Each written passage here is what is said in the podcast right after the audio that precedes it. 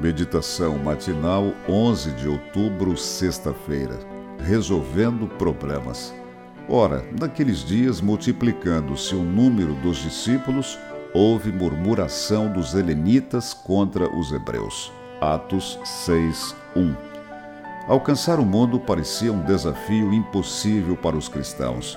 No início da Igreja Apostólica, havia um cristão para cada um milhão e meio de habitantes no mundo. Porém, o Pentecostes começou a mudar essa história. Foram 3 mil novos fiéis e em pouco tempo já eram 5 mil pessoas.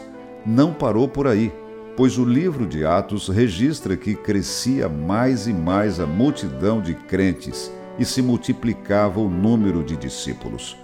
O inimigo não ficou satisfeito com esse crescimento e os desafios logo começaram a aparecer. Em Atos 6, a igreja teve que resolver seu primeiro grande problema: a tensão de diferentes grupos por conta do sustento das viúvas. As três atitudes que foram tomadas pela liderança podem nos ajudar ainda hoje. A ação foi rápida, houve diálogo em busca de consenso e de uma solução efetiva. A ação promoveu a integração envolvendo diferentes grupos na discussão. Em Atos 11, a igreja enfrentou seu segundo grande problema, que envolvia a pregação de Pedro aos gentios. Havia dúvida se o apóstolo havia agido de modo correto. A igreja o interrogou, ouviu sua história e confirmou a direção divina. Sempre que há paciência para orar e dialogar, Deus dá a solução. Em Atos 15, a igreja enfrentou seu terceiro grande problema envolvendo discussões teológicas. Tinha havido um intenso debate, mas o acordo parecia distante. Cada lado tinha fortes convicções e não abria mão de seus pontos de vista.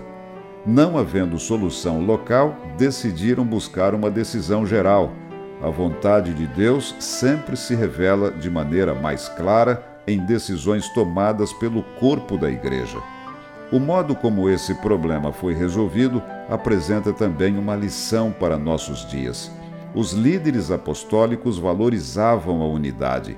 Como resultado, potencializaram o cumprimento da missão. A Igreja de Deus sempre esteve firmada em três bases sólidas: missão, estrutura e mensagem. Se qualquer uma é fragilizada, a unidade fica comprometida. Ao enfrentar os problemas que rondam a igreja hoje, devemos usar sempre o modelo bíblico. Agindo dessa forma, estaremos seguros de que estamos seguindo a vontade de Deus.